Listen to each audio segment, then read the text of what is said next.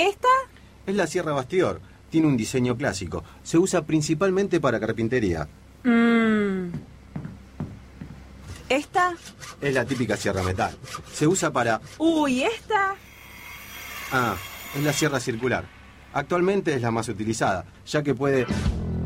No hace falta. Si para cortar la semana, estamos nosotros. El agujero del mate. Una ronda para que circule la palabra.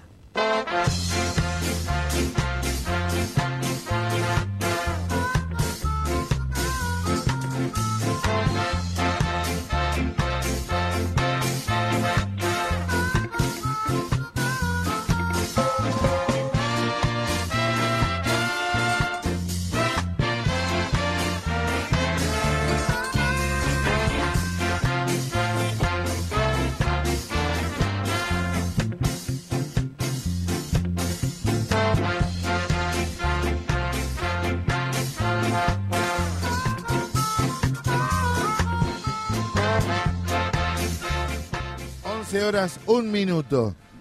De la mano de Martín Fedele, que es el responsable de la puesta al aire, la musicalización y que esto salga tan lindo por la radio Germán Abdalo y por la radio central, desde el estudio del Negrito Ríos. Eh, tengo que leer el poema ese porque lo, escribió. Hay un poema en la entrada, a la puerta de entrada de este estudio, que lo escribió un amigo en común acá, que es eh, Gustavo Zurbano. Le doy buen día a Lucrecia Raimundi. ¿Cómo le va? Buen día. Bien, buen día, re contenta de estar Linda acá. pinta. ahí Gracias. Con ese saquín ahí. Con... La primavera me pone así. Bien, encendida. bueno, les quiero contar que hoy, en este 2 de noviembre, el día de todos los, nuestros queridos muertos, los, los fieles difuntos, eh, nos encontramos eh, en este día tan particular, en este día tan lindo. El miércoles, Lucrecia Raimondi y a nuestra productora periodística este, Agustina Vargas. Vargas. Este programa está dedicado al compañero Maxi Pando Sí. que está Especial. atravesando una fuerte Gripe. gri- gripe, le, podemos decir Sí, así. sí, sí. Según Darío Secotti, el doctor compañero de la Junta Interna de ATE Sargento Cabral, Sí. dice que es una cepa de la gripe A y para eso nos va a estar explicando mañana o pasado cómo tomar los recaudos para esta temporada. Lo traemos, dale, ¿no? Igual, le- re- ¿cuál es la primera recomendación que damos nosotros, así de chiripa, de, de no saber nada? Yo diría que se laven las manos. Lavarse, Lavarse las manos regularmente, La- tratar de usar alcohol en gel, de cada vez que vas al baño te lavas las manos y cada vez que vas al baño te lavas las manos, yo creo que previene un montón, porque uno se toca la cara, se toca la nariz, se mete el dedo en la boca, le da la mano a otro, agarra la- el subte. Bueno, eh, e- esa, ese tipo de cosas me parece que está bueno, como siempre, tener las manos higienizadas ayuda un montón. Bueno, a ese, a ese punto me quiero referir, me quiero referir, porque ayer, debido a la cantidad de información, abordamos muy brevemente con la compañera Chabela Peise que nos está escuchando, Y le mandamos un besote. le mandamos, habíamos abandonado esa costumbre de hablar cuántos casos de COVID había y sobre todo si había defunciones. Sí, tal cual. Entonces, eh, mientras usted di- tiró esa información tan bien hecha, eh, yo me tiré una buscada acá en la computadora que le vamos a contar en un ratito caso de COVID. Bueno, después tenemos mucha información, mucha información. Tenemos entrevistas telefónicas, tenemos llamados. Entonces, todo eso va a ir yendo en el transcurso de la mañana. Tenemos enigmático, miércoles de enigmático. Sanananan, redoblantes. Yo le quiero contar que los miércoles es la bisagra de la semana. Como tenemos siete, tres para un lado y tres para el otro. Claro. Cuando usted llega el miércoles, es como en el turf, dice, volcando el codo. es muy turfera esta cuestión. Sí, volcando sí. el codo en- y entraron a la recta, dice el relator. ¿Usted Al fue- recta, a la recta final que es el jueves. ¿Fue alguna vez al hipódromo? Eh, fui pero a chusmear nomás, nunca vi una carrera. No, no. Vaya y vea toda esa secuencia, la gente, la fervorización. Y si tiene que ir a uno en particular, Sí, dígame. vaya a San Isidro. Bien, ok, ok. Es el templo, es, el te- es una cosa de una belleza Pero bueno, todo Me dan un poco de pena los caballos. Me pongo así medio. Bueno, pero ¿qué quiere que? Como- viejo, como, cal- viejo como el mundo la explotación de los animales. Sí, bueno, pero pobrecitos. A mí me da Además pena... el caballo es como es mi animal preferido, Ah. entonces es como que verlos ahí, no sé, me da cosa. A mí me da pena, por ejemplo, cuando se utiliza el animal para eh, La hab- carga. hablar, no, Ah. y hablar despectivamente de una persona. Ah, bueno, bueno, claro, bueno, eso estaba en las recomendaciones de la guía que presentó el INADI para un buen tratamiento comunicacional eh, en el Mundial de Fútbol. Lo podemos, lo, Lo podemos tomar, sí, sí, sí, ¿eh? sí. Lo podemos dale, levantar de dale, vuelta, por obvio. ejemplo. ¿Qué tiene que ver el pobre gorila con la gente que tenemos en este país de la derecha, ultraderecha, como le quieran llamar, descerebrado, que este pobre animal nosotros tenemos que referir tan noble, tan querido, ¿no? Y, pero tiene algo de, tiene- como el, el gorilaje es algo medio King Kong, ¿viste? Como... y que te agarre, ¿no? Por ejemplo, el burro, porque sos, no sabe, pobre burro. Y el burro tiene sus atributos sí. que lo hace uno de los mejores animales. Escúcheme, cuánta envidia. Sí, a, Eh. a ver, eh, ¿cómo, San Martín cómo cruzó los Andes? Con burros, chicos. Lo del caballito blanco quedó para los, Sí. para los cuentos. O sea, vamos a ser reales. Claro, para el Villiquen, como dice Fedele. Tal la cual. Que sacó de abajo acá, Villiquen. Nah, qué grande. Qué, qué- Villiquen. Qué mentira. Tremendo, qué tremendo. mentira. La hegemonización cultural de Mitre, por supuesto. Bueno, este es el arranque de este, este miércoles tan particular, donde recordamos, para que somos muy creyentes, a nuestros queridos fieles difuntos, y, y obviamente porque están ahí, ¿eh? están acompañándonos, siempre nos están protegiendo. También es el día donde vamos a tener ef- efemérides musicales. Y yo usted- te traje un dato también de una efeméride del día de hoy, que es el Día Internacional para poner fin a la impunidad de los crímenes contra periodistas. Así que en un ratito, 80% de los casos sin resolver. sí. Ya lo adelantamos. Bueno, y también tenemos tenemos el enigmático y en un ratito nada más, en 3, 4 minutos, vamos a estar hablando la primera noticia, la primera llamada telefónica, pero el flaco hace esto de construir el enlace musical, que es como todo. Así arranca. Dígame, ¿qué faltó? El enigmático. ¿Te digo el primer? Ah, usted ¿Te ya digo el primer tiene. o no? ¿O Qué no? malas ¿Qué que dice son, ¿eh? Agus? ¿Le tiro o no? Sí, tire ¿Lo tiro? Ay, pero que ahora que digo enigmático le quiero poner enigma a la situación, ¿o no? A ver. A ver, es una personalidad del mundo o de la literatura que lo vimos en televisión y lo escuchamos en radio. Así te digo. ¿Listo? ¿Listo? Buen comienzo. Vamos. Todo tuyo, Martín.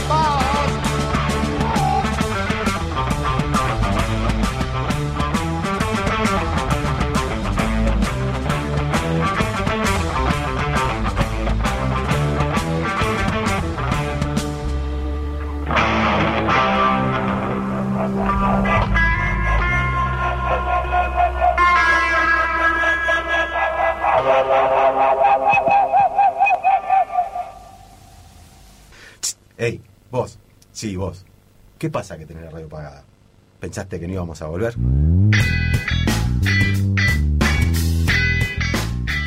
Si lo bueno siempre vuelve. me decidí que, que quiero que quiero volver a jugar al fútbol. ¿no? La espera terminó. ¿Cómo íbamos a hacer la excepción? El agujero del mate. De lunes a viernes de 11 a 13. En Radio Germán Abdala, la radio de las y los trabajadores estatales.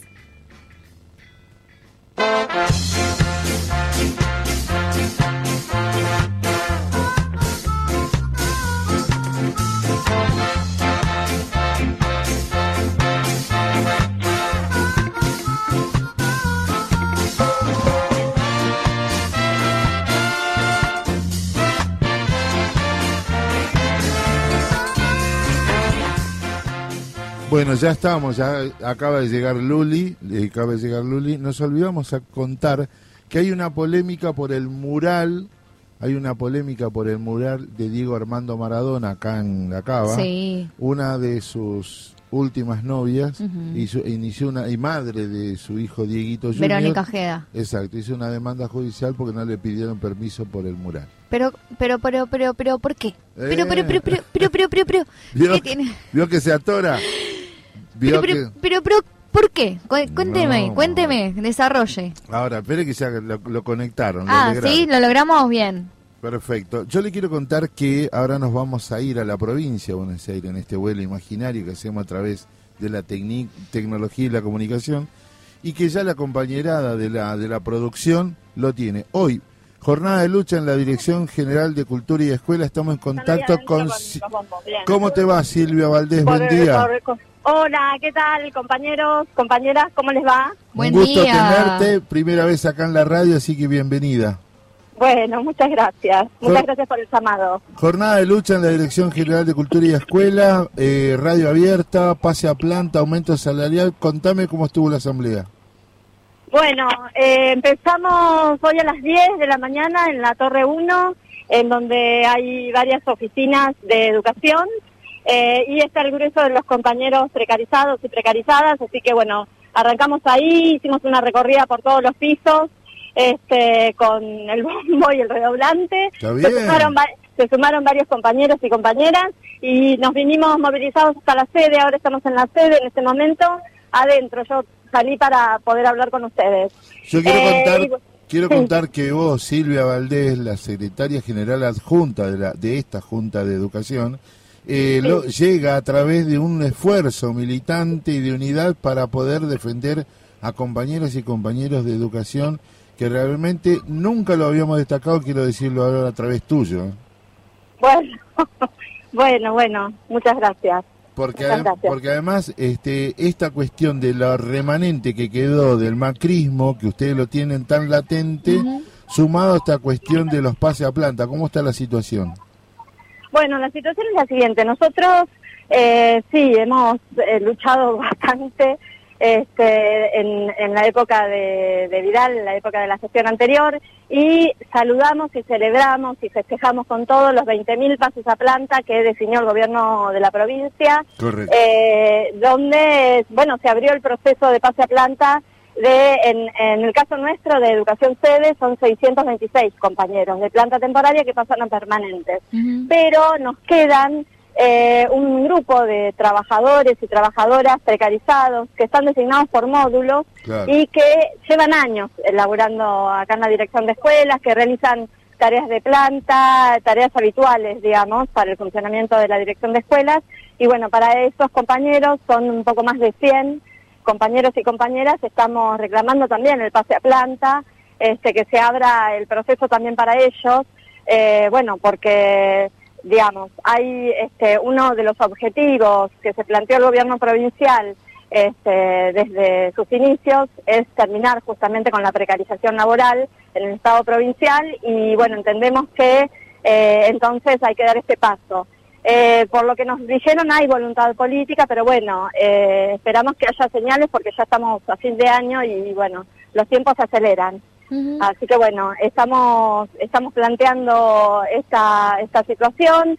Eh, venimos de asambleas, hemos hecho jornadas y bueno, el día de hoy también planteamos una jornada de lucha eh, acá dirigida directamente a la dirección de escuelas. Ahora estamos en las puertas de, de los despachos de los funcionarios y bueno, esperamos a que nos reciban y después arrancamos con la radio abierta. ¿Y cómo se... Buen día, ¿cómo estás, Silvia? Soy Lucrecia. ¿Qué tal? Eh. ¿Cómo se está desarrollando la jornada de hoy? Eh, ¿Van a tener algún acto? ¿Van a tener eh, música en la radio abierta? Contanos un poco cómo se desarrolla. Claro, la idea es este, no solo pasar música, sino también eh, darle, darle visibilidad a compañeros y compañeras que están en la situación de precarización y también a todos los trabajadores y trabajadoras de otras dependencias que se acerquen. También tienen eh, un lugar para, hablar y para comentar la situación en la que están en, en sus lugares. Así que la idea que tenemos como funcionamiento es esa. Luego eh, terminamos con una asamblea para definir eh, cómo seguimos en esta lucha por el pase a planta. Muy bien, Silvia, te agradecemos este contacto. Ya queda establecido que ahora más también ustedes pueden utilizar este mecanismo para contarnos las actividades de la Junta y todo lo que le interese a la comunidad educativa, trabajadores y trabajadoras. ¿Te parece? Sí, muchas gracias. Muchas gracias este, por todo y nos estamos viendo en cualquier momento entonces.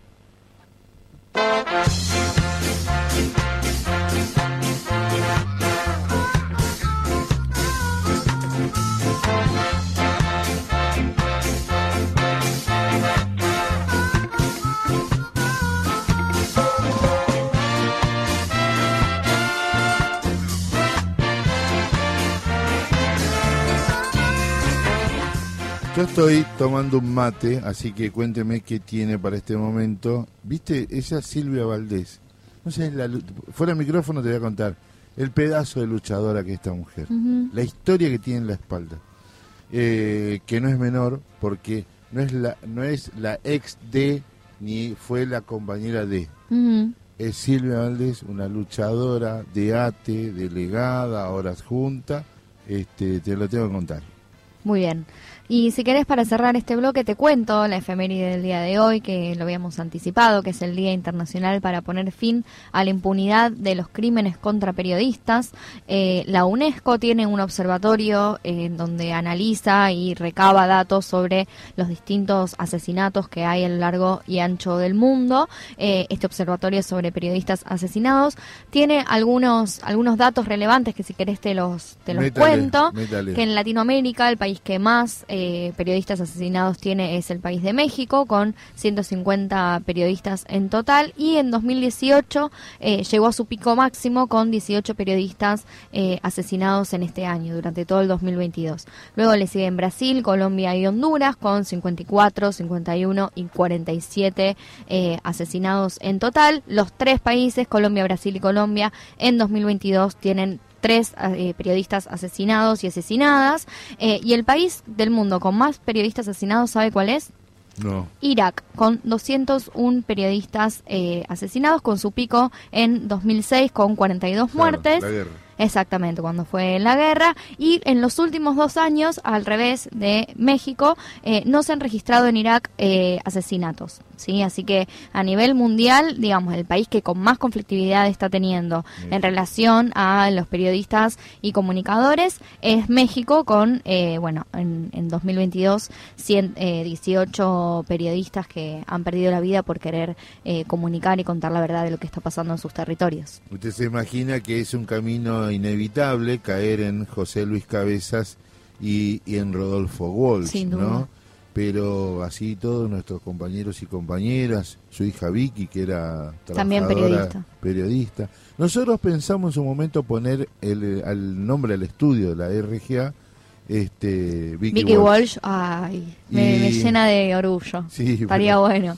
Y lamentablemente se nos fue el nono y bueno, cerró justito Y que el nono... está bien, está bien. El nono fue el primer compañero del consejo directivo que trajo tres programas a la radio. Claro. Entonces, Importantísimo nosotros- soporte, ¿no? Un día Claro. le había escuchado un cosa. Flaco, sácanos de este momento este, porque tenemos que bregar por la libertad de expresión.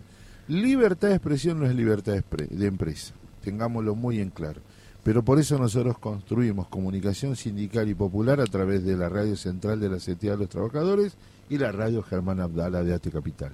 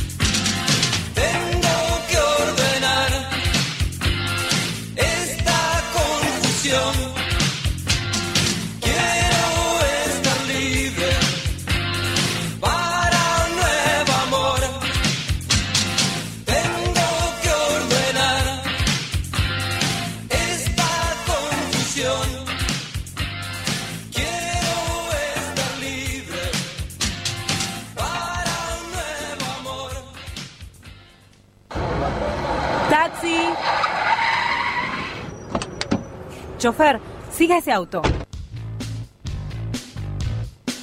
No hace falta.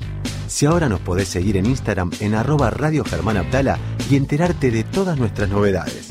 Radio Germán Abdala, la radio de ILAS y los trabajadores estatales.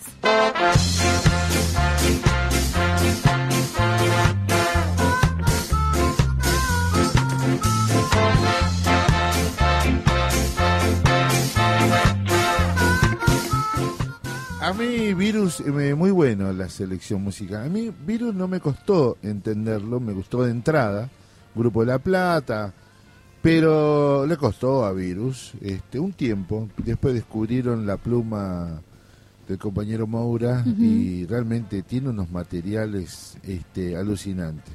Pero muy lindo en este momento de la mañana. A mí siempre me la, siempre me la sube. ¿Sí? Siempre me levanto. O sea, si tengo un día down, em, pongo virus y voy, me voy para arriba. Yo creo que cualquiera que anda, por ejemplo, un viaje en auto o, Re. o el sábado de Re- limpieza, tal cual. hay siempre Tal un cual. virus ahí en, eh, en Una el- playlist de virus para, para limpiar la casa el sábado. Tiene que haber. Re. Tiene que haber. Bueno, también hay gente que eh, eh, hace esas transiciones. Me, me pasó con Gustavo Cerati.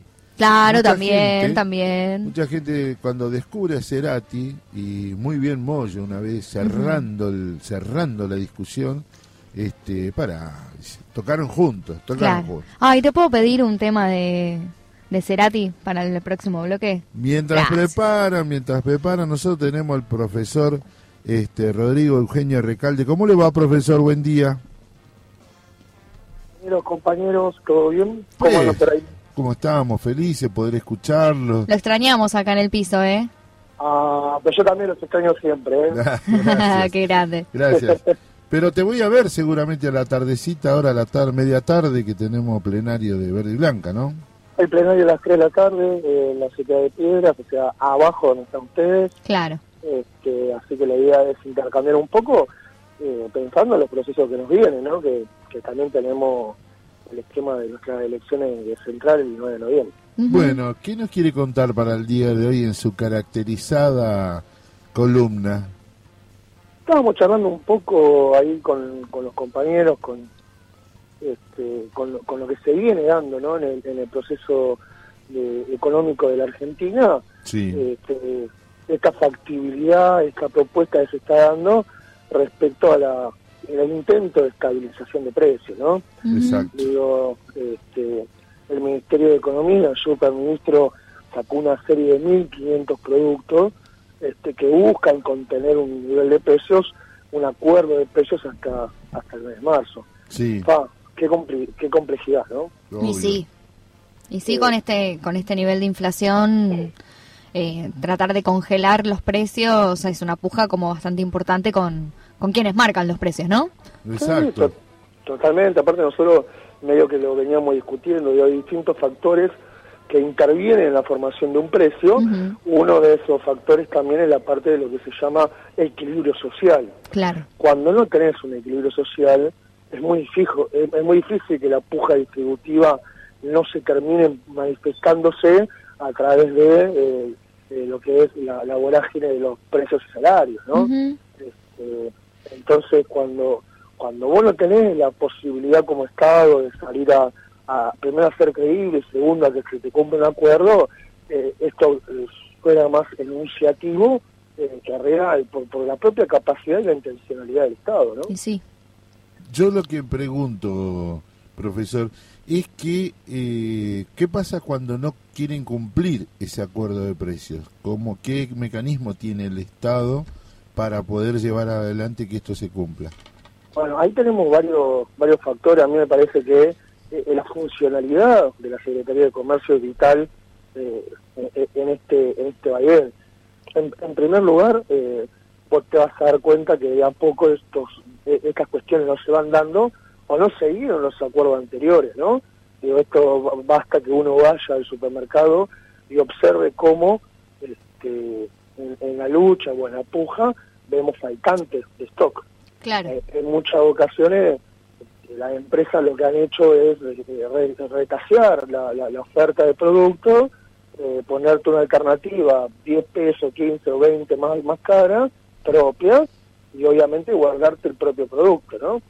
Eh, Exacto. cuando no, cuando no, la empresa ha, ha decidido poner el mismo producto con otro sellito o con otro peso, con, con, con- con otro precio. Exacto. Entonces es muy compli- muy complicado si ya desde el Estado no tenés los mecanismos. ¿Qué es lo que puede hacer el Estado? Bueno, precisamente una de las alternativas que tiene el Estado es primero fiscalizar, para poder ver dónde está la falla. Tan simple. Claro. Primero fiscalizarlo. O- hoy se está hablando de una aplicación. Eh, yo, perdón, ¿eh? yo no la veo. Ujú. Ah, Muy ¿Por qué? ¿Por qué no la poner- ves? Muy buen Porque para mí la aplicación es para poner música. claro. Sí, no, yo, no, yo no, no, no, veo que la aplicación, o sea, acá lo que necesitamos es que los empresarios salgan de las mesas de negociación, ¿eh? a establecer su tasa de ganancia y consecuentemente establecer un precio donde ya salgan de me- con, con miedo de la mesa de negociación. Si no salen con ese miedo, si no tenemos esa posibilidad de regular la ganancia de los empresariados, es mucho más complejo luego salir a, a- a querer controlar qué. ¿Qué queremos controlar con esto? ¿Qué viene después? Porque lo único que se controla al fin y al cabo es el sueldo de los compañeros y compañeras. Claro. ¿Y qué, Este- qué actitud política debería tener el gobierno para realmente hacer una política de precios que ayude o colabore con, con la situación económica de la clase trabajadora? Yo, eh, nosotros no observamos la matriz productiva, eh, por lo general lo que vamos a, a ver es que eh, 10 empresas manejan gran parte de lo que es eh, el ámbito alimenticio argentino. Que consecuentemente también estas empresas son parte de los negocios exportadores y producen commodities. Claro. Entonces digo, está bien, pero ahí no le puedes pegar específicamente con la comercialización interna. Pero si tiene alguna consecuencia en cuanto a lo que es este, exportar, importar y le vas tocando lo que es el tipo de cambio y los dólares que pueden generar, yo creo que la resolución del conflicto es distinta. Ujú. Bueno, pero esto implica meterse con los sectores este, específicos que tienen los agronegocios de alguna manera. Claro. Ni hablar de la parte financiera, también puedes atacarlo de la parte financiera y la parte fiscal. Eh, pero bueno, nada, tiene que haber una intencionalidad a tal efecto. Hubo, no sé si te acordás, una, una, poli- una mm, medida parecida a esto de la aplicación para controlar los precios con precios cuidados, ¿no? Donde vos te bajabas la aplicación de precios cuidados. No, no, me mató. Eh, Es el título de la columna de hoy. Claro, eh, bueno, digo, ¿se basaron en eso para esta nueva aplicación de control de precios? La idea es regular, pero el problema es que el ciudadano no puede regular. Exacto. Claro, Es el Estado, es una función del Estado, es como que yo le diga, eh, digamos, la, la educación empieza por casa, pero la verdad que lo hacemos desde la escuela, no, no suple una cosa a la otra. Son los roles distintos divididos en un ámbito social. Eh, si no, no, ¿para, ¿para qué tenemos Estado? Sí, sí, sí, sí. Que es la discusión, ¿no? Quiero aportar algo, eh, a ver si sirve. Cuando hay decisión política, que cuesta mucho ahora, pero en su momento, eh, Néstor Carlos Kirchner dijo, Oh. no se le compra más nafta a Shell, ¿se acuerdan? sí, sí. ¿Eh? Llamó O sea, ahora Shell, IFE- IPF. llamó dos días, llamó Shell y dice, pará, no te aguanta una joda. Este, digo, viene en ese sentido lo que dice el profesor. Sí, sí, totalmente de acuerdo. Eh, Vos, vos escuchame, ¿por qué te crees que vale un peso? do- y ahora no sé, antes era un peso, ahora debe ser cinco pesos más caro la nafta de Shell que la nafta de IPF? Claro. Por esto. Porque estos tipos, el remanente que no venden en el mercado interno lo exportan. Claro. O sea, no- o sea, básicamente voy a mal, voy a mal hablar, ¿eh? Les chupa un huevo, ¿no? Sí, ¿No? creo que- Me gustó creo la que- elipsis, me gustó la elipsis. No, sí, no, sí. no, yo, yo creo que todos los filósofos contemporáneos están de acuerdo con esa ok. Bueno, Rodrigo, eh, quiero cerrar esta parte porque entonces, ¿qué mecanismo desde, por ejemplo, los trabajadores y las trabajadoras podemos implementar? Me parece que tenemos fuerza como colectivo este, para incidir en esta cuestión. Bueno, hay- hay- a ver, hay voluntad de la clase trabajadora del movimiento obrero organizado. Yo no me olvido el canito saliendo a decir que en la época de la pandemia salíamos a controlar los precios. No sé si te acordás. Sí, sí, Sí. sí. sí. Eh, eh, obviamente, nosotros estamos prestos, el movimiento obrero organizado, a controlar y obviamente a no permitir que se avasallen los derechos de los trabajadores a través del nivel de precio. Este, hay, hay, hay como, en en un momento hubo como una fiscalización fuerte, digo, qué, qué, qué paradoja, ¿no? En el momento está todo parado, el Estado saliendo fuertemente por ir a controlar algunos niveles de peso, porque la verdad es que había disparado de una manera alocada en los primeros días. Eh, yo creo en la, en- en- la potestad del Estado para poder este, hacer frente a este nivel de precio. Ujú. Lo que pasa es que tiene que haber una coherencia. Digo, Claro. nuevamente eh, la crisis la terminamos pagando lo que la padecemos no quienes la fugaron, Exacto. el relato del Estado es loco. Exacto, exacto. Y qué difícil es, es de instalar que todo esto que estamos viviendo es por el endeudamiento. ¿Cómo cuesta hacerle entender a la gente que lo que nos está pasando no es un problema político, es una decisión de que nos endeudaron, ¿no? Sí, hay, hay un, nuevamente un condimento político, pero también hay un condimento y un condicionamiento propiamente económico. Cuando a vos, vos, vos terminás debiendo 50 mil millones de dólares, o pedís un préstamo de 50 mil millones de dólares, en una sociedad que está desendeudada, y que la verdad que no sé, a ver, yo no vi una escuela nueva con esos 50 mil millones de Claro, dólares. claro. Eh, y ves que verdaderamente lo usaron para la especulación financiera de los mismos cabezones que ahora te marcan los precios, eh, digo como, che, loco, eh, mirémonos un poco al costado, acá ninguno tiene nada en el bolsillo, Claro. Eh, se la llevaron ellos. Sí, y sí, encima sí. después le tenés que salir a pedir permiso o por favor que controlen los precios. Exacto. Bueno, profesor, le quiero agradecer mucho. Eh, ya tiene el título de la de la jornada, se llevó el título de la jornada. ¿eh? No está malo que después me andan llamando. No. Mira la barbaridad que decía ahí en la radio. Te agradezco mucho por el contacto. Muchísimas gracias. Rodrigo Recalde, el columnista de la cuestión económica acá en el, agujero del mate. Gracias. Los quiero, abrazo. Abrazo.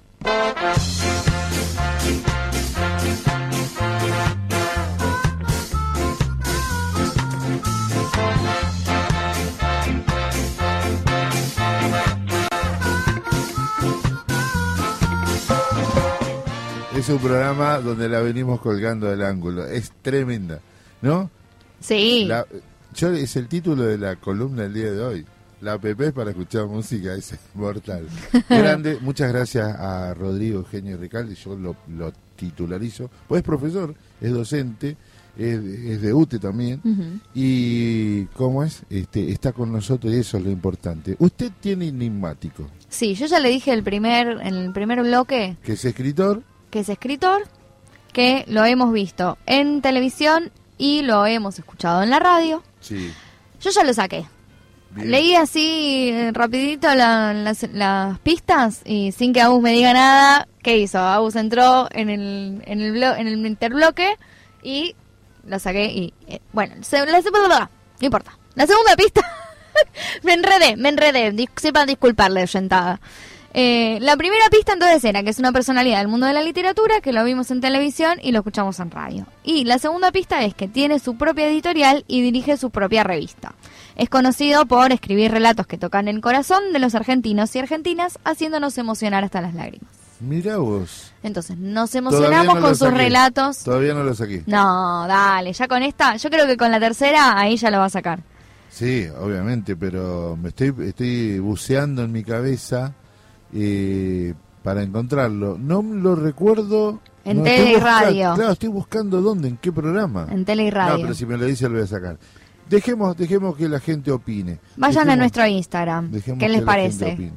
Hoy yo quería, no llegué, me parecía que era importante, eh, pero no le encontré la vuelta de cómo eh, encontrar a este debate que se abrió con viudas eh, e hijos de Diego, hijes de Diego Armando. ¿No? Es como una gran telenovela aparte. Yo creo que si alguien algún día se sienta a escribir como una ficción basada en Maradona, eh, se hace rico. A mí lo que me duele... Un culebrón, culebrón a mí- hermoso. A mí lo que me duele que a pesar de que no estar de acuerdo con las posturas de las compañeras de vida de, de Diego Armando, que en los comentarios la sociedad sea tan jodida con las mujeres. ¿no? Eh, arribista, oportunista, le querés seguir sacando plata. Y esas cosas este, no nos mejoran como sociedad. Y si no, no le pongamos un micrófono adelante de la boca, porque entonces ahí se termina toda la polémica. Pero claro, queremos las dos cosas. Entonces, Eh, La chicha y la limonada, como quien Claro, dice, ¿no? le quiero contar que hay polémicas con el gran mural. Vayan a verlo. ¿Fue a ver, Martín, usted? Hoy van. Dale, eh, mírenlo, mírenlo. Tiene un gesto. eh, la- ¿Dónde está ubicado? eh, sobre Avenida San Juan, en la. O sea, yo lo identifico como San Juan y Solís Sí. pero es la otra calle. Es un edificio que tiene, este, es tremendo, es tremendo. Yo le quiero contar, eh, ahora lo vamos a hablar, ahora le doy las dimensiones, qué artista lo hizo, por qué lo hizo eh, y cómo lo eligieron a ese artista. Pero es hermoso, con la camiseta que a mí más me gusta de Diego Armando, la azul que le ganó, con la que le ganó a Italia. Sí. Esa es la que me gusta a mí. Esa azul va a quedar eternamente eh, en mi recuerdo. Veo las cosas como son. Vamos de fuego en fuego Y a cada paso sientes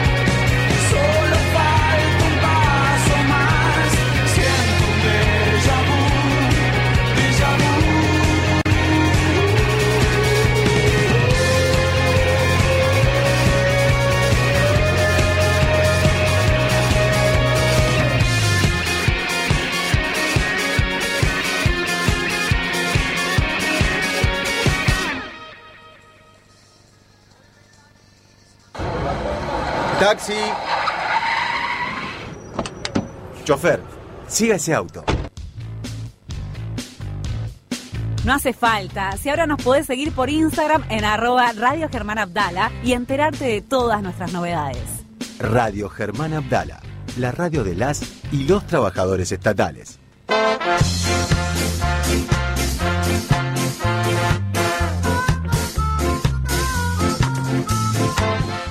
Este es el programa de las madres. Este es el programa de las madres del equipo que componen el agujero del mate de la Radio Central y de la Radio Germán Abdala. ¿Por qué?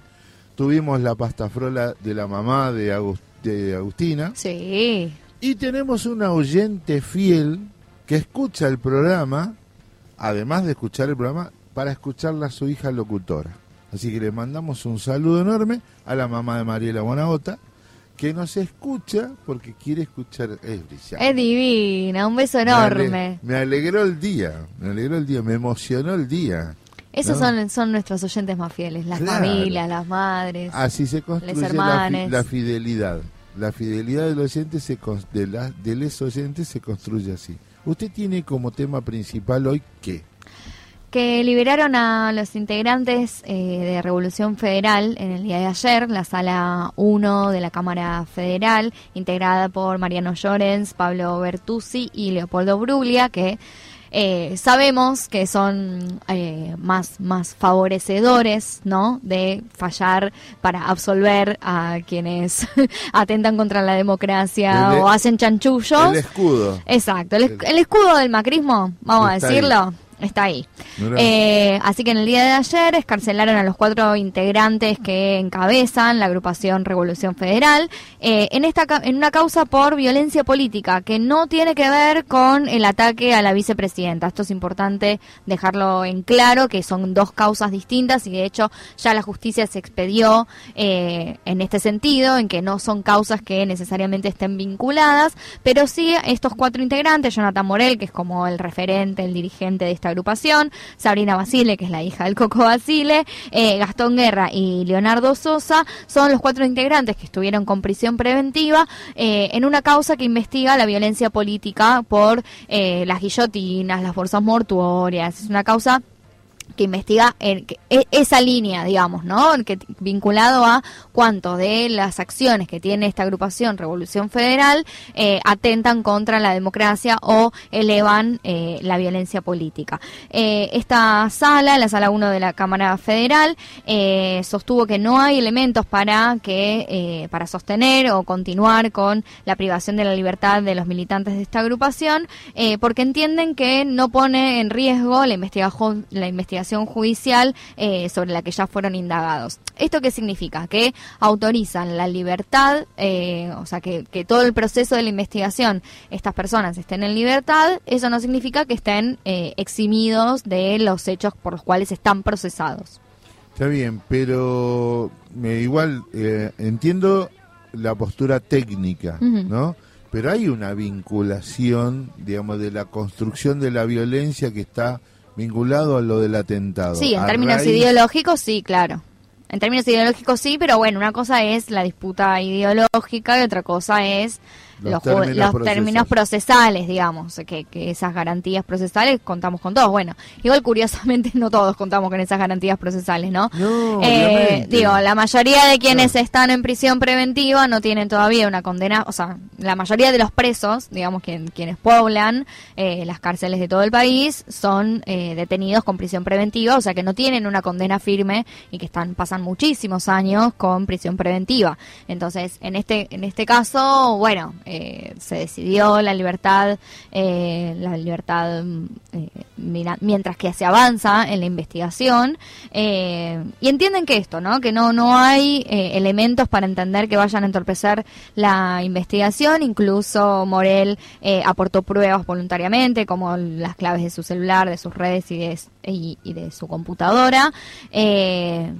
Pero bueno, esto, ¿no? Como genera como cierto cierto revuelo, cierta, eh, qué sé yo, como que se, te se le pone a uno la piel de gallina de pensar que estas personas que con intención de generar, ¿no? Como un clima social eh, con una expresa y una clara violencia política hacia los dirigentes eh, que están actualmente en el gobierno, eh, bueno, como, como ese caldo de cultivo de una violencia política puede ascender.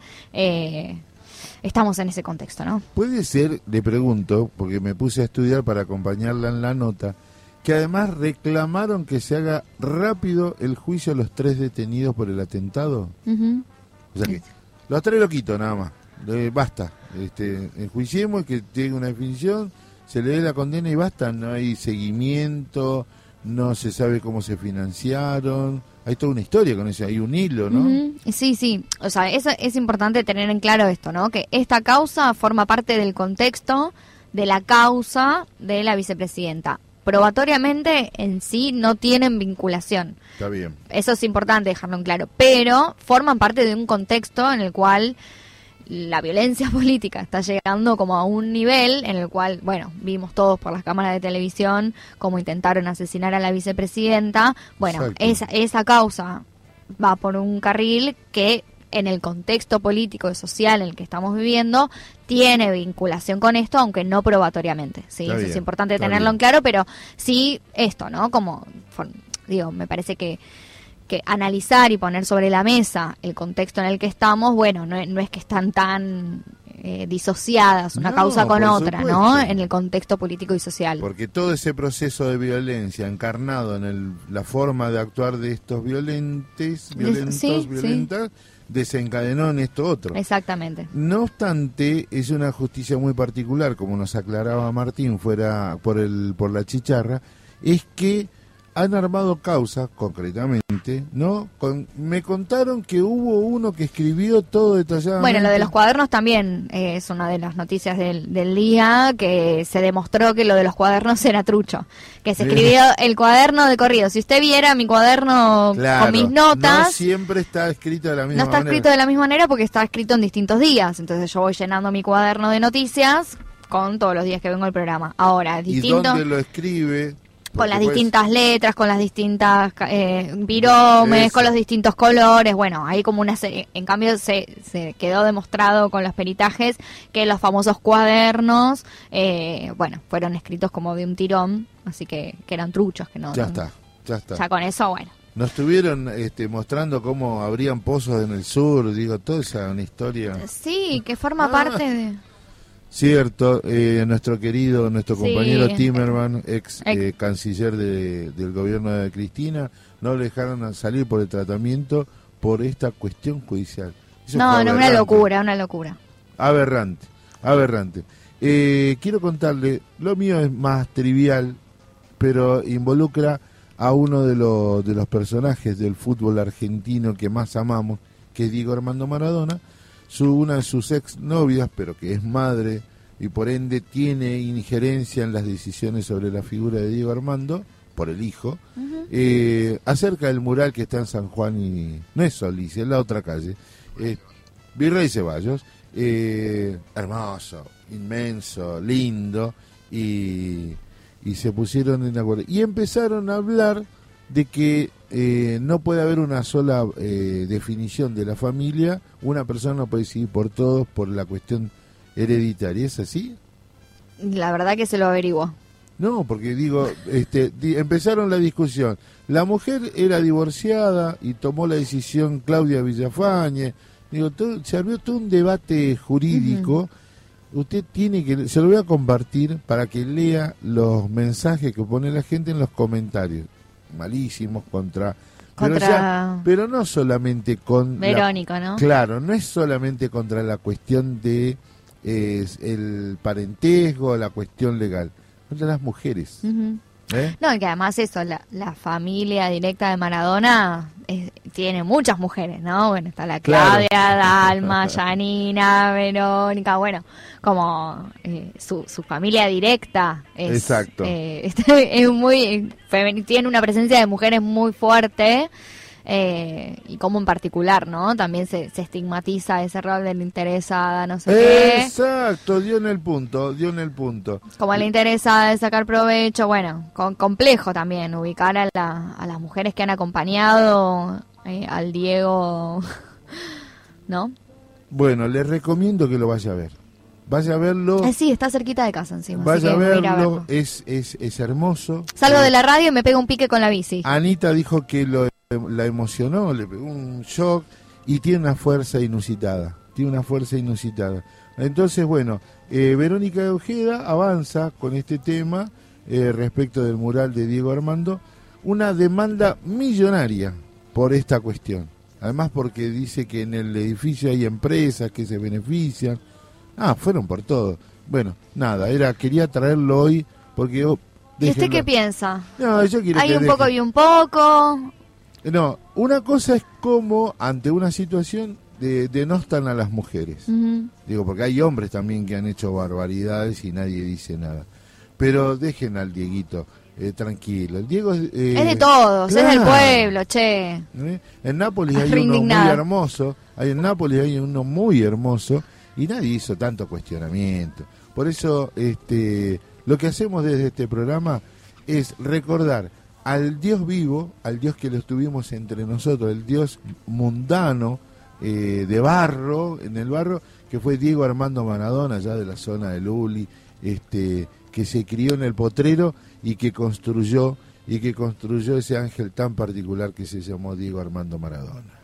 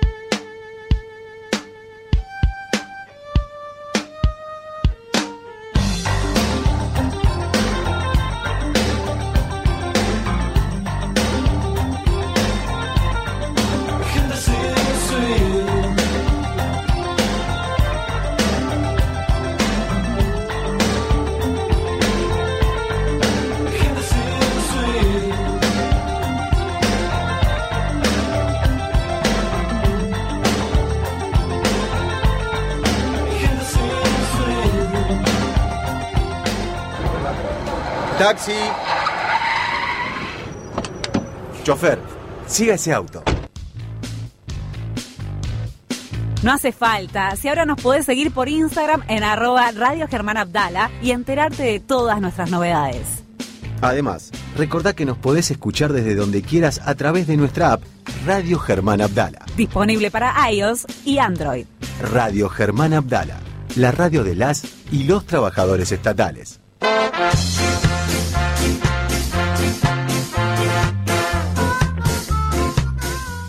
Se nota que estamos a un minuto de llegar al mediodía de este miércoles 2 de noviembre del 2022, porque se hace notar el, la rasqueta. Hay hambre ya y estoy pensando qué nos toca hoy. Quiere que le cuente, le voy a hacer una invitación a usted que puede participar vi- hasta virtualmente. Bien, me copa. Eh, estaría muy bueno que se venga a conocer un espacio que se llama Patria Compañera, que tiene un local en una en una diagonal muy linda de la ciudad de La Plata y de paso pasé un rato por La Plata. Pero para ello le quiero contar que tenemos en línea a la licenciada Celeste Almada. ¿Cómo le va Celeste? Buen día. Hola, ¿cómo están? Buenos días. Bueno, sé que de- nos habremos cruzado en algún momento ahí en Patria Compañera, así que bueno, me alegro de que, Seguramente. de que estés acá. Eh, nos acompaña la compañera Lucrecia Raimondi, este, incansable luchadora por la cuestión de, de género, de la justicia y de la comunicación. Así que te saluda y entremos en esto de pensar la intervención política desde el legado de Vita. ¿Cómo estás? Buen día. ya que me hizo la intro, ¿cómo estás, Celeste? Hola, buenos días, ¿cómo están? ¿Cómo estás? Contanos cómo, cómo están organizando la actividad del sábado. Bueno, es una actividad que se da eh, pensando, bueno, ¿no? Eh, valga la redundancia, en la intervención política desde, desde el legado de Vita, ¿no? Eh, y, y tiene que ver eh, con, con, bueno, con charlas que hemos tenido con, con las compañeras del espacio. Eh, yo, para, para graduarme como licenciada en comunicación, hice una investigación sobre eh, el voto femenino bajo la mirada de Eva Perón. Entonces, Muy bien. eh, nada, es como Evita es eh, la, la feminista que interpela, ¿no? En todas las generaciones, eh, porque es una de las primeras que, que se hizo cargo de, de- de darnos un derecho que que no estaba pensado ni para la época y que había una tensión muy grande, ¿no? Entonces fue la primera que, que puso el cuerpo. Eh, de entre esa lucha como un montón otras que ha dado. Claro. Eh, pero bueno, es, es interesante poder poder entender que, que, que el legado de Vita hoy es, es Cristina, digo, Cristina hoy eh, hay que pensarla como que esa finalmente termina siendo el sueño de Vita. ¿Y por qué? Porque es la primera presidenta electa y reelegida por el pueblo, encabezando una lista, que por ahí pensarlo hoy es como algo muy normal, pero, Pero en no, esa época claro. No había no, no se podía ni imaginar. Ustedes imagínense que recién en 1926 eh, a la mujer se la se la saca eh, de como que si fuera una niña y pasa a ser sujeta política y, y- y sujeta social. Eh, entonces en el 40 que votar era una tensión de cómo se va a hacer eso porque eso lo hacían los hombres no Claro. Eh, entonces pensar en una mujer presidenta en Argentina es es claramente el sueño de, de Eva. Eh, y ese sueño de Eva es, es Cristina, sin duda. ¿Cómo, cómo, cómo abrió esa puerta ¿no? Eh, a la participación política de las mujeres? Que si bien Eva vino ¿no? a, a- a impulsar esto, las mujeres ya tenían también su legado de venir impulsando. Bueno, ¿cómo, cómo es esa, esa combinación ¿no? entre las mujeres que históricamente ya venían peleando por sus derechos políticos y Eva que vino como a ponerle esa fuerza eh, y ese motor visible? Y lo que pasa es que eso viene hace mucho tiempo. eh, y, y bueno, y lo que hace es termina con esas tensiones, porque cuando se empieza a pensar lo del tema del voto femenino, allá por 1910 más o menos, que arranca como a, a gestarse entre un grupo de mujeres, de clase acomodada, por supuesto, Cecilia Gerson, entre otras, eh, con el paso de los años eh, no había una definición eh, porque empezaron a, a- a plantearse un montón de cuestiones en las cuales Evita claramente ni siquiera reparó. Una de las tantas era eh, qué tipo de mujeres podían votar, si sabían leer, escribir, Claro. digo, un montón de situaciones y, y Eva como Eva es pueblo eh, fue más allá y no importó si sabía leer, si no sabía leer, en qué clase social estaba. Lo importante que la mujer tenía que votar porque era un derecho legítimo que teníamos que tener. Entonces, eh, ahí fue la disrupción más importante, ¿no? Eh, porque Eva termina siendo la, la gran abanderada de esta causa por, por eso, porque fue más allá de, de cualquier discusión eh, sin sentido, la realidad. Eh, y quien le termina dando el cierre de- del derecho para, para todas fue Eva. Bien, yo quiero preguntarte cómo construís esta charla que se va a llevar a cabo este sábado 5 en el local de Patria Compañera, en la calle Diagonal 73, entre calle 56 y calle 10. Pero ahora nosotros lo vamos a poner en nuestras redes. ¿Cómo se construye? Porque tiene puntos. ¿Son todos el mismo día? Es, es la charla es el mismo día, o sea, lo que nosotros eh, vamos a, a tocar eh, es esta cuestión del voto, eh, cómo, cómo nace esta Eva en la lucha en la lucha feminista y lo importante eh, que es en la política para el proyecto de, de- de Perón y del peronismo propiamente dicho, y después cómo se construyen los discursos de Eva hacia las mujeres, eh, en el cual ella piensa mucho en, en la América Latina, Claro. eh, y, y, y, y en una construcción colectiva, ¿no?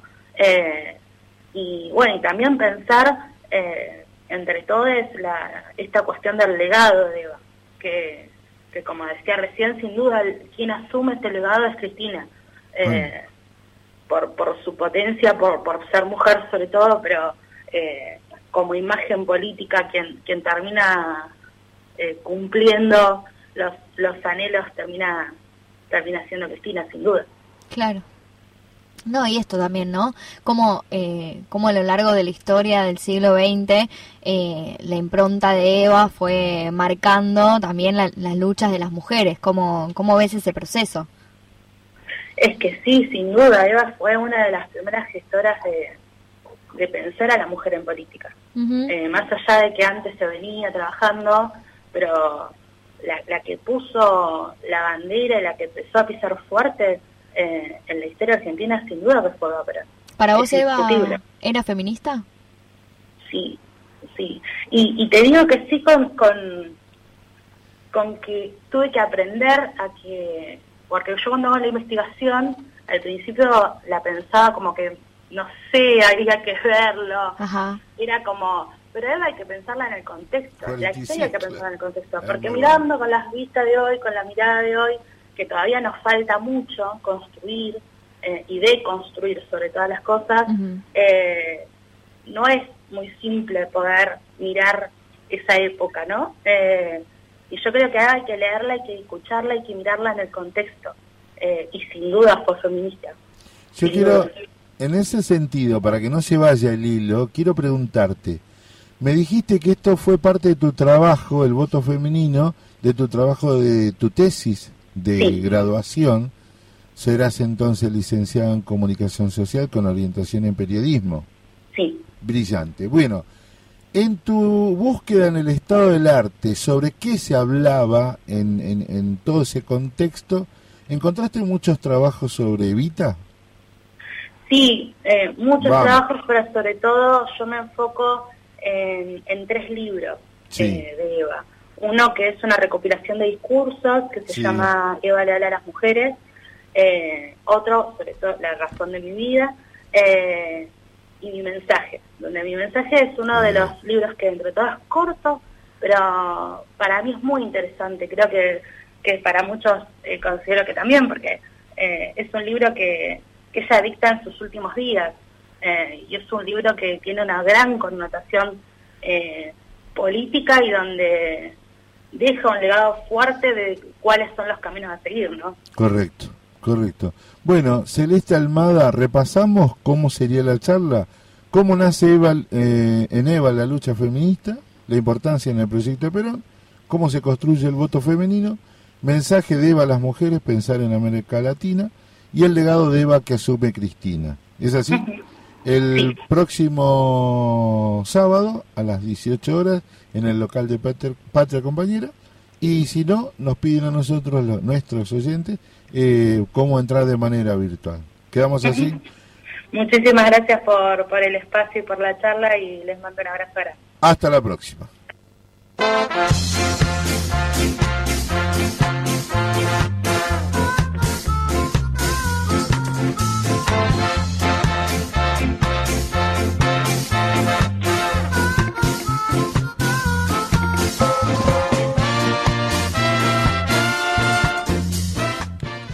Qué picante, qué picante la pregunta. Ah. Eh, es- estuvo muy bien. ¿Y usted qué opina? No, sí, yo pienso que sí, que en su contexto, ah, digamos, levantó las banderas de, de muchas mujeres, un poco lo que dije, que condensó un movimiento que venía como ya impulsándose, porque tenemos Julieta Lantieri, o sea, hay un montón de mujeres que, que venían impulsando... Ah, yo pensé que usted lo eh, hacía por otro lado, la pregunta. No, no, no. ¿Le puedo dar mi impresión? Sí, sí.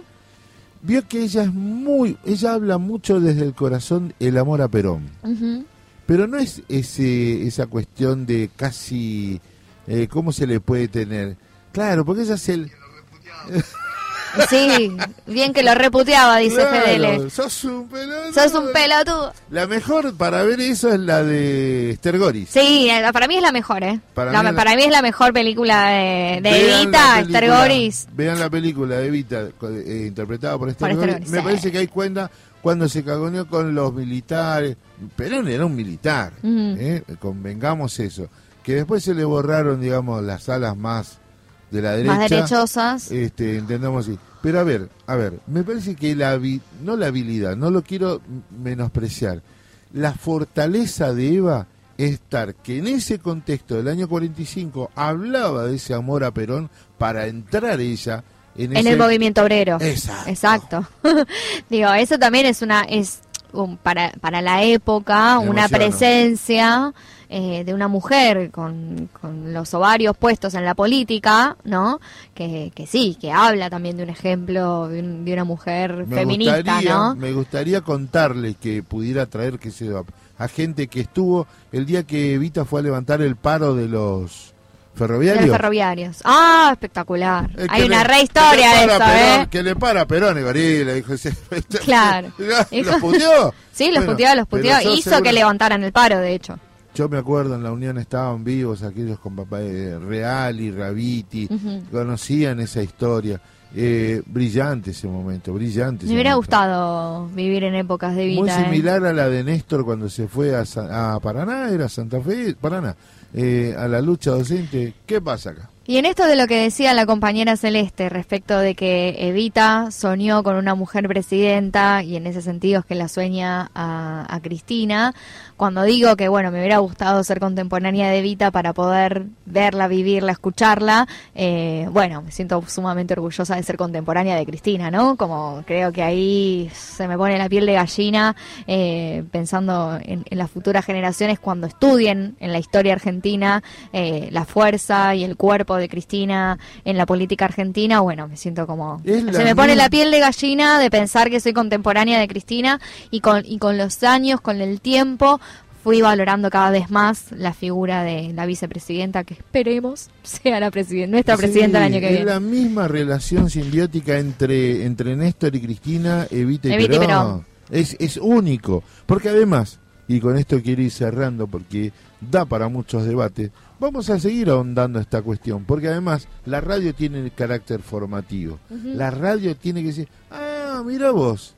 Y en esas cosas la radio, radio suma mucho. Muchísimas gracias a la gente de Patria Compañero por habernos permitido contar esto, difundirles y que el sábado vamos a hacer todo lo posible para estar acompañándoles y después yo les cuento. ¿Le parece? Hermoso. Bueno, eh, diga, sigamos con el enigmático. El enigmático, bueno, ya tuvimos las dos primeras ahí en nuestro Instagram, arroba el agujero del mate y arroba radio Germán Abdala, es que van a poder encontrar las pistas del enigmático, a ver si alguien ya la sacó. Vamos. Pero la tercera pista que tenemos para ustedes es que nació en Mercedes y siempre nombra a su pueblo en las historias que relata. Ya con esto te digo todo, ya con esto el que no la saca, el que no saca el enigmático con esto y que encima siempre... ¿Cómo, cómo se llama el embutido?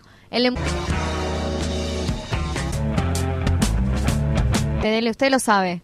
El... el... Sí. ¿Cómo se dice? Sí. Ayúdeme. ¿Cómo se llama el embutido de Mercedes? Que no, no me sale. El salame. Salame, el salame, ese. El Sala- salame. salame Pero Se hace el Festival Provincial del Salame Quintero. eso, el salame Quintero, por Dios, qué amnesia que tuve. Un sal- el salame Quintero, que es de Mercedes, y este escritor eh, siempre nombra en sus historias a Mercedes y hace un honor y una, y una ópera al salame Quintero. Sí. Eh, dale, ¿quién es? No, no, Yo todavía no lo saqué. ¿Usted no lo saca? No lo saco. No, estoy muy, estoy, estoy afuera de. Bueno, yo diría que en el próximo tema ya lo revelamos. Después del próximo tema. Muchas gracias por este, por este aporte. El salame quintero hasta ahora con un quesito de esa bochita. Sí. Y Ay, un- por favor, qué amnesia que me Y agarró. un dos dedos de Fernet con ch- ch- soda. Esa. Ya estamos al otro lado. Vamos. Radio Central presenta Mujeres de mi patria, Voces de nuestra historia. recibo en este instante de manos del gobierno de la nación la ley que consagra nuestros derechos cívicos y la recibo ante vosotras con la certeza de que lo hago en nombre y representación de todas las mujeres argentinas, sintiendo jubilosamente que me tiemblan las manos al contacto del laurel que proclama la victoria. Aquí está, hermanas mías, resumida en la letra apretada de pocos artículos, una historia larga de luchas, tropiezos y esperanzas. Por eso hay en ella crispaciones de indignación, sombras de, de ocasos amenazadores, pero también alegre despertar de auroras triunfales. Y esto último que traduce la victoria de la mujer sobre las incomprensiones, las negaciones y los intereses creados de las castas repudiadas por nuestro despertar nacional.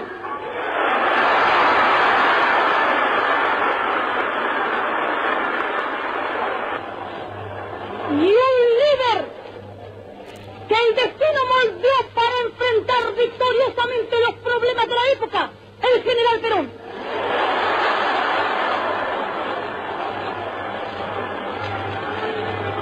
Con él, con él y con el voto, contribuiremos a la perfección de la democracia argentina, mis queridas compañeras.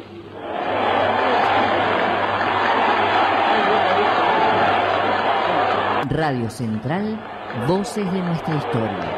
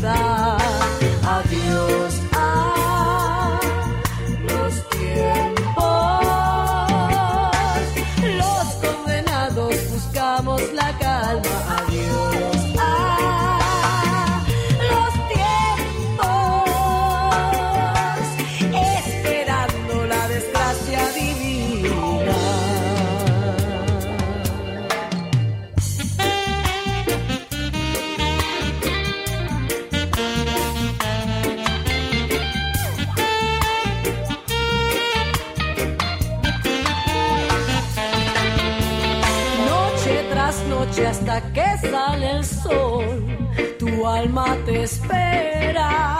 Día tras día es una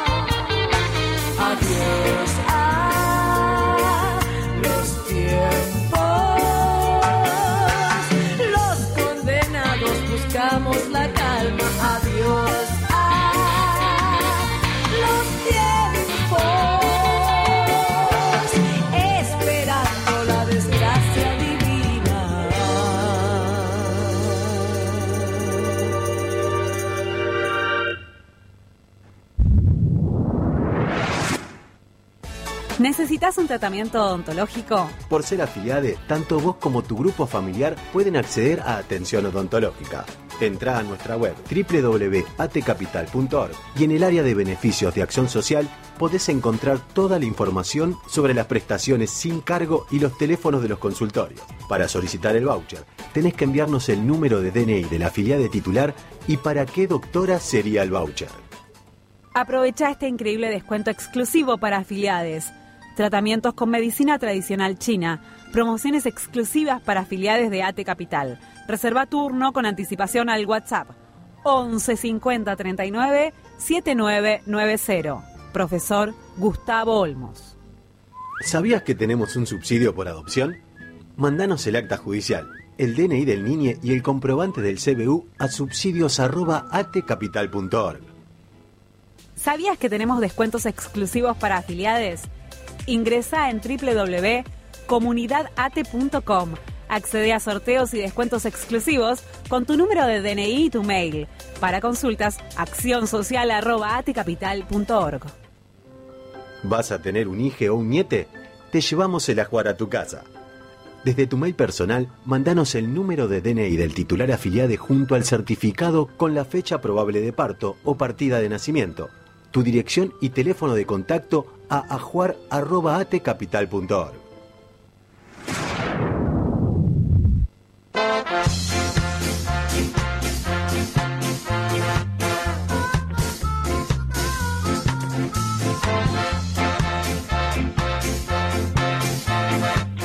Hemos quedado muy pilas de toda la jornada. ¿eh? Yo quedé muy arriba con la música.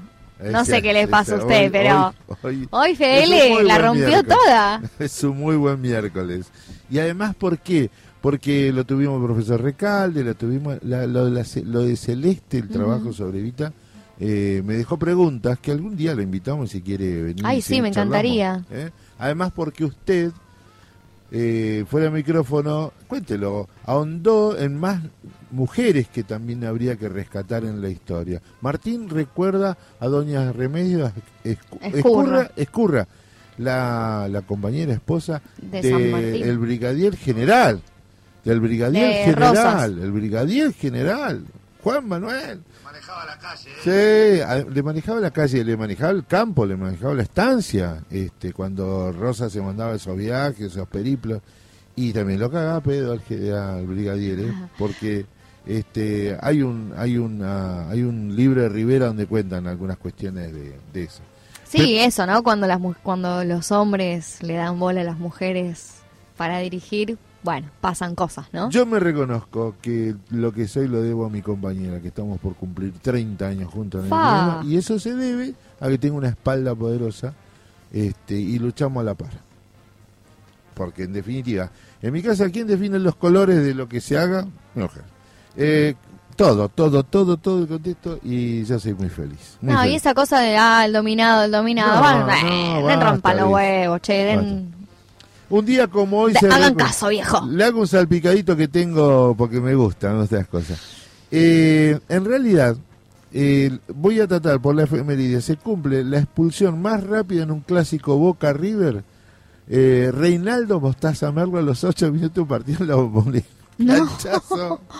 Lo No. colgó. Esa clásica del fútbol lo colgó. Esa hizo contra el alambrado más o menos. Claro. Bueno, usted tiene una para contarme. Sí, que hoy a las 5 de la tarde se presenta la cuarta eh, edición de un cuadernillo de formación, capacitación y debate impulsado por el colectivo de mujeres sindicalistas de la Corriente Federal de los Trabajadores.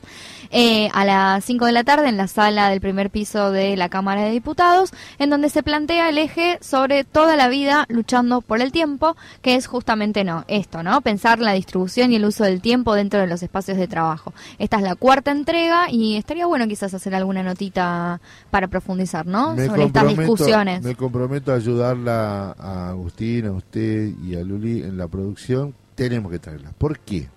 Porque no solamente la cuestión del tiempo laboral. La gente tiene que trasladarse mucho. Como en mi caso, yo pierdo un día de mi vida a la semana viajando. Claro. Es Sí. muy grueso eso, muy, muy, muy eh, golpea, cansa. Hoy vine en colectivo, por ejemplo. Nosotros le decimos mic- La micro. costera, el micro. El micro. No, vino en el 129, que era, Ah, era sí. el viejo Río de la Plata, Sí. que ahora le dicen, cambiaron de nombre, lo pintaron de verde. Pero es el... El viejo Plaza. Claro, pero más viejo, ¿eh? Usted muy niña. Ah, soy muy joven. Martín, el Río de la Plata, el doble cabeza. Costera criolla, claro. Por supuesto. Y no, y le recomiendo un viaje que es vio que hablan del tran- el tren transiberiano, Sí. que, que hablan de todo. Han hecho películas con el tren. Yo le haría una película viajando en el Talp. Ajá, Desde La sí, Plata sí, hasta. San Isidro, tres horas. Mamita, pasás por todo el conurbano. Te la dibujas, Se básicamente. te llega a pinchar una rueda y te bajás y te bajás ahí en Solano. Llévate un marcador, un fibrón, un algo. Qué lindo, por Dios, qué lindo. Pero bueno, bien esas cosas que tiene de característica. Algún día vamos a hacer eh, gente que viaja, pero está bien lo que, porque esto quiero aportar. La gente se ha tenido que trasladar a lugares lejanos, a su lugar donde vive, para poder trabajar. Y a veces, donde trabaja, tuvo que irse a vivir muy lejos porque no accedía A una este, vivienda cerca del lugar de trabajo. ¿Viste la sí, discusión? sí, sí, Ahí tenemos un punto. Según el profesor Daniel Arroyo, diputado nacional hoy y ex ministro de Desarrollo Social, dice que si usted viaja mal, eh, si usted eh, trabaja mal o trabaja en un lugar que no le gusta trabajar, y si la casa donde vive está mal o bien, son los puntos fundamentales para entrar en un proceso de violencia. Claro. Usted está eh, con esa cuestión latente, Tensión, ¿no? ese, ese enojo permanente. Claro, no me gusta donde trabajo, cobro mal y vivo mal, este ya es un cóctel explosivo. sí, que muchos trabajadores y trabajadoras están en ese contexto. Así que es importante para retomar esta iniciativa del colectivo de mujeres sindicalistas de la CFT eh, y estaría bueno traerlo acá en la mesa de debate para que presenten, ¿no? Nos que cuenten, que cuenten esto de los cuadernillos de formación, que nos, nos traigan, nos compartan esos cuadernillos para poder también acercar a todos los trabajadores y trabajadoras estatales. Trabajo remoto, trabajo doble, o sea, ¿cómo se dice? Eh, compartido, no. Eh, bueno, las dos modalidades Sí. juntas, este trabajo presencial, todos debemos opinar, porque cada uno tiene su postura acerca del tema. Un tema no menor, tema no menor. En el trabajo, techo de cristal, mujeres, sueldos, cuánto cobran respecto de Ujú. los varones, me, todo está en juego en esta discusión Totalmente. que no es menor porque la gente dice, para, para, para. Sí, yo hago trabajo remoto, pero es mi casa, es mi internet, es mi computadora. Claro. ¿Cuándo discutimos eso? Y el horario. Claro, eso de que nunca se corta, ¿no? Eso. Usted sabe que a- le llegan, no solo no, porque es nuestro gusto, no nos gusta hacer esto, pero yo soy un enfermo que a veces les mando mensajes a las 12 de la noche, una. Tengo que parar con Yo no, ya a esa hora estoy durmiendo, no le contesto. Massa, el superministro de Economía, Agricultura, Producción, todo, este, informará cada tres meses si aumentaron los empleos públicos en el Estado Nacional y eh, eh, por pedido de la incorporación de la oposición incorporó un artículo en el presupuesto que lo obliga a publicar la contratación de personal. Yo no tengo de todos los sectores, Raimondi, pero prometo traer eh, una nómina de cómo el macrismo incorporó ni siquiera porque en el CINEP, eso lo vamos a hablar con la compañera Soledad Santellar, hay, hay letras que tienen que tener una característica eh, profesional. Claro. Bueno, y cuando usted ve en el boletín de aquella época decía, la señora fulana de tal es designada, ¿cómo?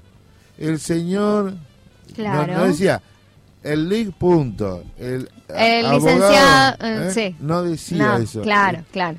Para empezar, donde le voy a contar una anécdota que me involucra. Dale, vamos, me encantan las anécdotas del negro Brites. donde, teni- donde en Tabaco el, el- el último director de la época de Cristina se llamaba Sergio Roberto Boscario, mi mi- un hermano. Tres personas nomás tenían con él. A ver. En realidad cuatro, tres. Un secretario personal para él y el, el número dos. Sí. El número dos, el abogado y el prensero. Lo único que llevó. Él, cuando vino el macrismo, la- el primer día, el hombre que fue a cargo, nueve personas. Claro. Ah, ¿Entendés? Claro. Y no te digo los, los números, los contratos. El hijo, 100 mil pesos en el año 2015, era mucha plata. Claro. Entonces, todo esto que te cuento tiene que ver, eh, claro, a nosotros nos venís a poner condiciones cómo está la planta del Estado. Cuando vos hiciste la planta de dotación óptima y no pudiste revertirlo, no nos hagas carga a nosotros además con el proceso de endeudamiento. A mí me parece que al Estado le falta más Estado. Claro. Al Estado le falta más Estado.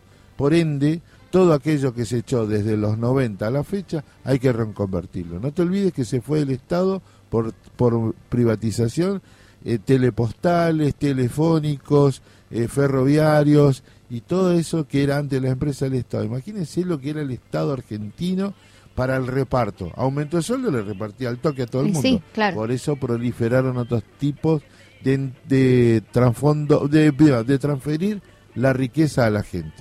Por eso este, lo vamos a discutir y le prometo conseguir ese dato de cuánto incorporó uno y cuánto incorporó Dale, el otro. ¿eh? perfecto. No menor el dato. ¿Y cómo es? Y para cerrar, el dato que le había pedido confirmar, en la última semana se confirmaron 1.329 casos de coronavirus y 12 muertes en los últimos días. Y que para prevenir eso, eh, hoy hubo anuncios de que, bueno, ni hablar de que lavarse las manos, seguir con los eh, tratamientos de, va, de prevención, pero que eh, ya se habilitó una segunda, va, una tercera refuerzo, Un de la, un tercer refuerzo de la vacuna contra el coronavirus, ya se empezó a aplicar en algunas provincias. ¿Cuántas vacunas tiene usted? Yo ya tengo cuatro. Yo también. Así que vendría como la, la quinta y la sexta con un tercer refuerzo eh, que está llegando sobre todo a las poblaciones de mayores de 65 años con eh, algunas enfermedades previas. Así que eso ya está avanzando como la tercera dosis de refuerzo eh, de la vacuna contra el coronavirus. Bueno, no sé, vamos a una pausa musical porque después viene una efeméride muy particular y el cierre del enigmático. ¿Me puede dar la última consigna? Claro ¿Y nos que vamos sí. a la pausa? Y mientras le repaso, ¿no? Sí. ¿Cuáles fueron las, las pistas que tuvimos Dele, ahí métale. en estas? Que las pueden encontrar en nuestras redes sociales, en Instagram, arroba Radio Germán Abdala y arroba El Agujero del Mate. Ahí tenemos las pistas que, si van sabiendo quién es, nos comparten y, nos, y se lo decimos acá al La primera es que es una personalidad del mundo de la literatura, que lo hemos visto en radio y televisión. Tiene su propia editorial y dirige su propia revista y es conocido por escribir relatos que nos llegan al corazón y nació en Mercedes, siempre nombra a su pueblo en las historias que relata. Yo con este último dato ya lo saqué y te tiro el cuarto para que en el próximo bloque definamos quién es este enigmático. Trabajó con y para el humorista Antonio Gasalla y en ese momento empezó a ser más reconocido. O sea, cobró popularidad cuando empezó a trabajar con Gasalla, nació en el pueblo de Mercedes, eh, tiene la ciudad de Mercedes, tiene su propia editorial y dirige su propia revista y es una personalidad del mundo de la literatura. Quien no lo sacó a esta altura, buah, no sé qué decir.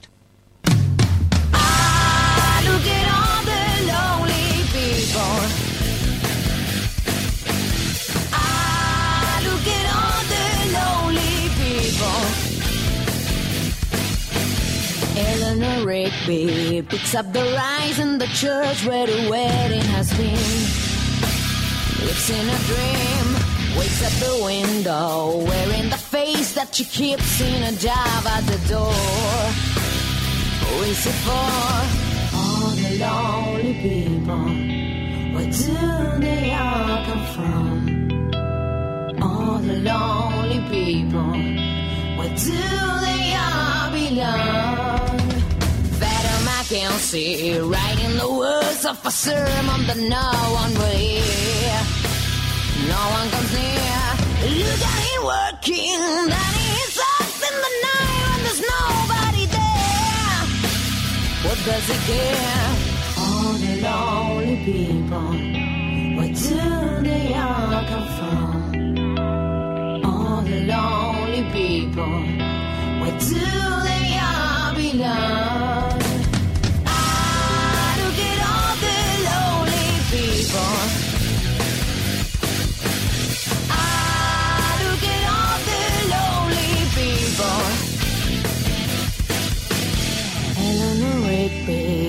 In the church and was buried along with her name. Nobody came, Father Mackenzie, wiping the dirt from his sin as he walks from the grave. no one was saying,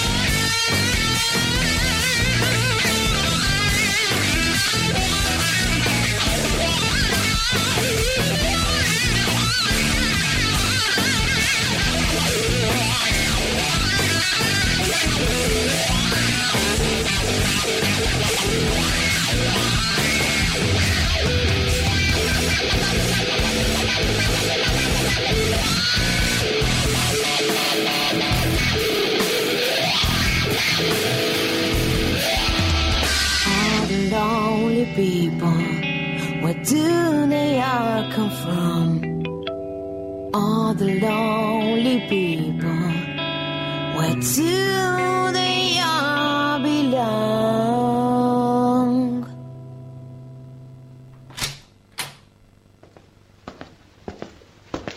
¿Y pudiste avanzar? Mirá que ya hay que entregar para que lo graben, ¿eh? Sí, justo te iba a llamar. Se me ocurrió esto.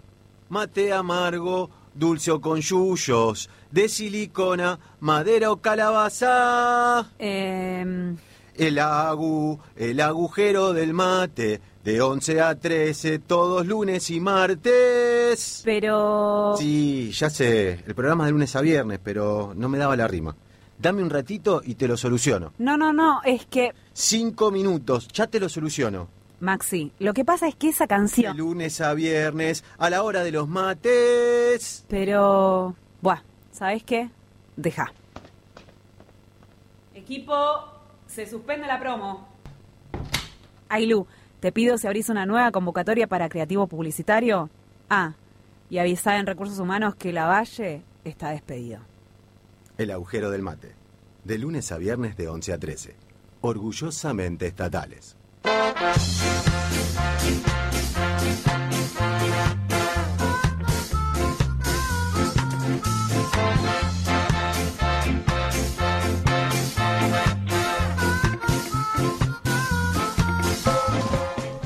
Bueno, nos estamos yendo. Quiero hacer unas 30 segundos. Diga.